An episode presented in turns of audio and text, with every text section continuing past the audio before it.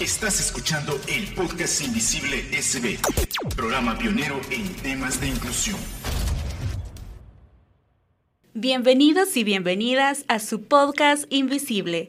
En esta ocasión nos encontramos en su sección Retratos. Saludamos a toda la audiencia que nos escucha a través de las diferentes plataformas digitales y también a los que nos están viendo en estos momentos a través de Facebook Live.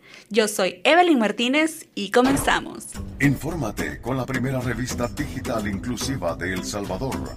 Búscalo en el sitio web www sb.com y en redes sociales búscala en Facebook como Revista Invisible SB, en Twitter como Invisible SB-bajo, por una sociedad más inclusiva e igualitaria. Este día es un gusto recibir en la cabina del podcast Invisible a Victoria Navas, atleta de selección nacional de básquetbol sobre silla de ruedas y también sobreviviente de violencia por arma de fuego. Bienvenida, Victoria. Muchas gracias, muchas gracias. Feliz de estar acá acompañándoles. Eh, aquí estamos para comentar un poquito y abordar un poquito el tema, lo que es la violencia armada. Gracias Victoria por haber aceptado nuestra invitación y queremos empezar conociendo quién es Victoria, que nos cuentes un poco más sobre quién es ella. Bueno, Victoria es, es una madre soltera, madre de dos hijas de 16 y 12 años. Eh, disfruto mucho, disfruto mucho pasar con ellas mucho tiempo. Estamos este, pasando una etapa bien bonita con mi sobrinito, que este, está cumpliendo sus dos añitos ya, está cumpliendo sus dos añitos y es una alegría para nosotras tres tener un varoncito porque solo hembras somos. Felicidades. Ajá, sí, no tuve varoncitos, entonces pues mis dos princesas y mi príncipe ya creo que ya estamos bien. Ya están ahí. Así es que ahorita yo estoy en mi mejor etapa, estoy contenta, feliz con mi familia. Eh, a la fecha yo sigo teniendo el apoyo, el amor de toda mi familia, de mis hijas y aquí estamos. ¿Qué es lo más importante? Eso es lo más importante, de verdad que sí. Perfecto, Victoria. Sabemos que Victoria es una mujer sobreviviente por violencia armada y quisiéramos que nos contara un poco más cómo fue ese suceso que cambió su vida. Terrible, terrible, ya sobre 11 años, casi sobre 11 años, el 27 de, mayo, este, exacto, 10 a las 6 de la mañana. Eh, iba para rumbo a mi trabajo y este, apareció un muchacho, apareció un joven tapado, este, nos quiso saltar a mi hermana y a mí. Lastimosamente nosotros no llevábamos dinero ese día, solamente llevábamos justo lo del pasaje porque ese día nos pagaba.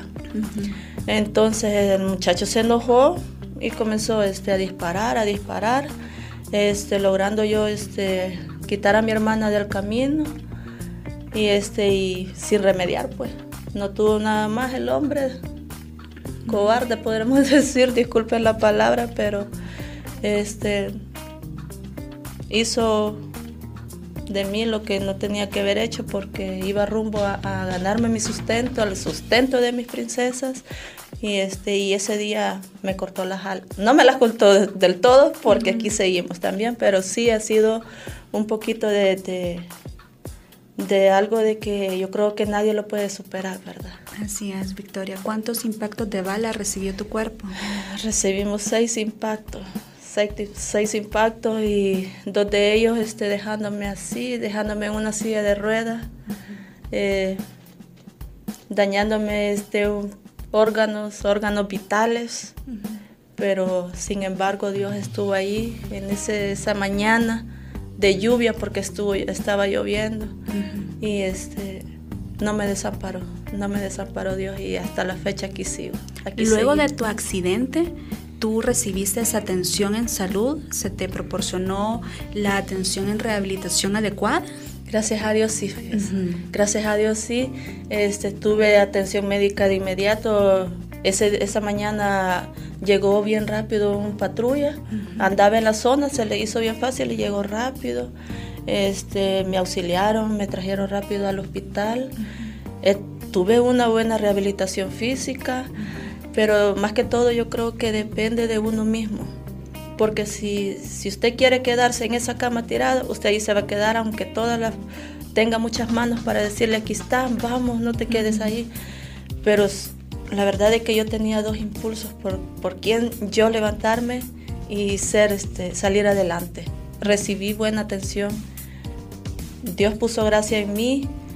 A donde, a donde sea que yo iba en los, hospitales, a rehabilitación, a citas médicas, no, no era, nunca encontraba una persona que fuera así enojada. No.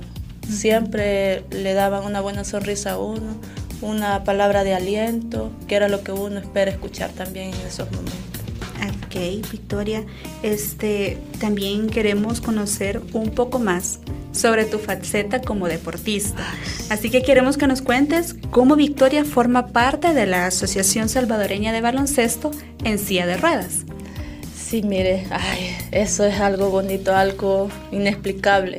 Ha marcado tu vida. Ha marcado mi vida. Fíjese de que yo tuve la invitación, recién me pasó el accidente, pero mis nenas estaban muy pequeñas, no las podía dejar solas. Pero tras el transcurso del tiempo, pues este, hace como unos ya casi cuatro años voy a cumplir de estar en la asociación a Sabecir y, este, y ahí estamos aprendiendo cada día más. Soy parte de la selección de baloncesto sobre silla de rueda del equipo femenino y estamos ahí queriendo hacer crecer el equipo femenino también, pero también estamos aprendiendo bastante de los compañeros, porque esos niños vuelan. Sabemos que el camino no ha sido nada fácil, Victoria, así que queremos que nos cuentes qué implica ser mujer, tener una condición de discapacidad y practicar un deporte como lo es el baloncesto. Ese pudiera ser más que todo una barrera, un obstáculo y muchas veces tal vez decir, ah, excusa está, da para no llegar a los entrenos. Yo no llegaba a los entrenos porque no había transporte. Y ya cuando Indes proporcionó un transporte para Sabecir, para baloncesto sobre silla de ruedas, de ahí este, ya comenzamos a, a, como a frecuentar más la cancha, a entrenar más duro. Pero de decir de que por nuestra cuenta vamos a llegar, es mentira. Es mentira, no llegamos. Porque una, los buses no son accesibles. Las aceras no son accesibles.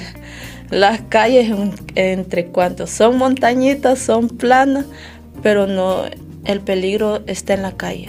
Está en la calle y no podemos este, tirarnos y decir, pues yo llego por mi, con mi silla de ruedas, yo voy a llegar. No, han habido compañeros que han tenido accidentes por andar así, por tirarse así a la calle y que tienen que ir a hacer algo y, y han tenido un su buen susto, porque los, los, los carros no tienen, no tienen precaución cuando lo ven a uno, no tienen un poquito de, de consideración.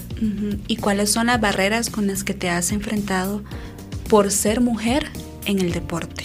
Por ser mujer, hay discriminación hay discriminación porque somos menos mujeres las que habemos y son más hombres. Pero muchas veces de, nosotras platicamos con las compañeras y decimos, bueno, este, aquí estamos las que podemos, las que hacemos un tiempito para venir y hay quienes que sí de verdad se dedican completamente a su hogar, a su familia, a su trabajo y por eso es de que entendemos que no nos acompañan porque son muchas las que se han alejado del equipo por diferentes situaciones, ¿verdad? Cada quien. Bueno, entonces aprovechemos este espacio, Victoria, y hagamos el llamado entonces a mujeres con discapacidad, usuarias de sillas de ruedas, cómo pueden hacer para incorporarse y ser parte de la Asociación de Baloncesto en Silla de Ruedas pues les hacemos una atenta invitación a esas mujercitas que están en casa o las que trabajan o las que simplemente estudian, trabajan o pasan en su casita, pues y que no les invito a que sean parte de Asabecir. Es un bonito deporte, es compartes con tus compañeros. Si tenemos la oportunidad, salimos del país.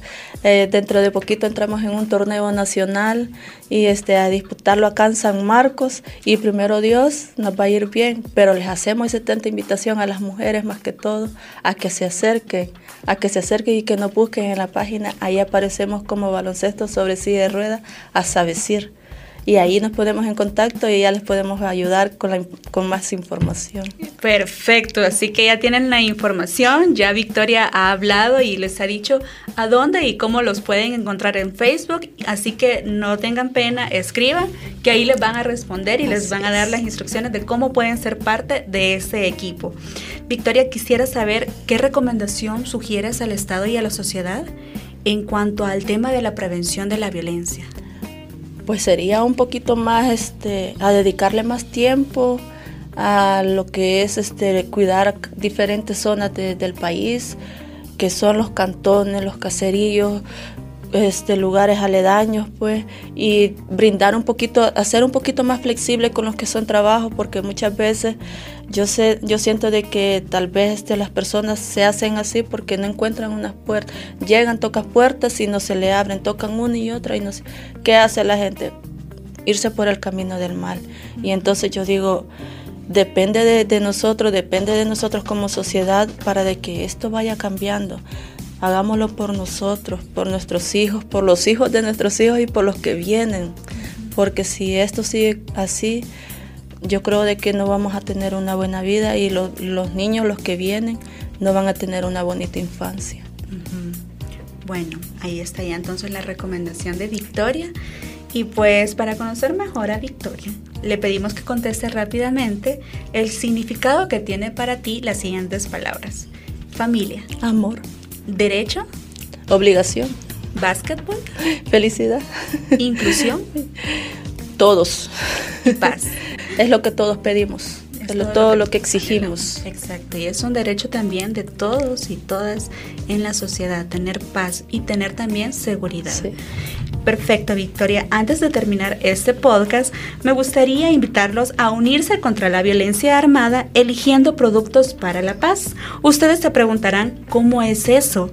Bueno, al ingresar en el link que aparece abajo de sus pantallas, ustedes pueden acceder a una gama de productos como por ejemplo esta pulsera.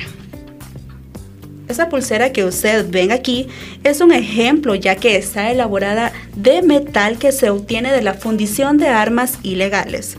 Los ingresos generados con las ventas de estos productos son exclusivamente para reinvertir en comunidades afectadas por la violencia armada. Les invitamos a ser activistas de Humanium Metal. Bueno, Victoria, ha sido un placer tenerte en tu podcast Invisible. Esta es tu casa las puertas están abiertas siempre que tú quieras venir y que también puedas compartir y traerte también a la chica de la selección. Estaría buenísimo que pudiéramos tenerlas un día aquí y pues conocer un poco más sobre qué es lo que hacen en la selección y el derecho que también tienen como personas con discapacidad al deporte.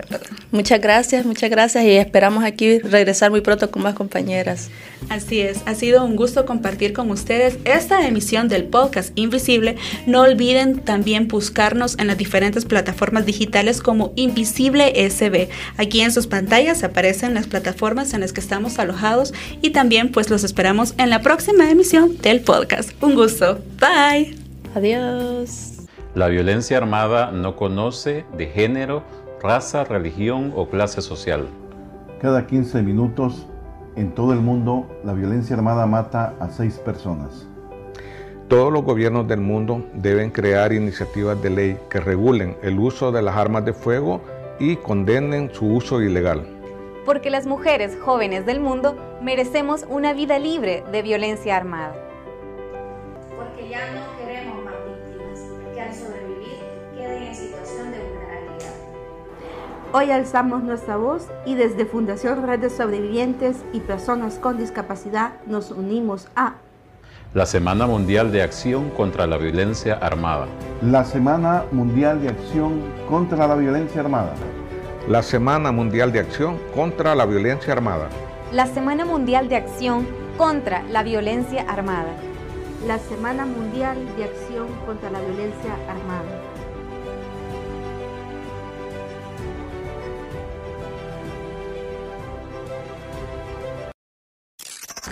Podcast Invisible es una producción de la Fundación Red de Sobrevivientes y Personas con Discapacidad de El Salvador, en el marco del proyecto Humanium Metal de IM Suecia.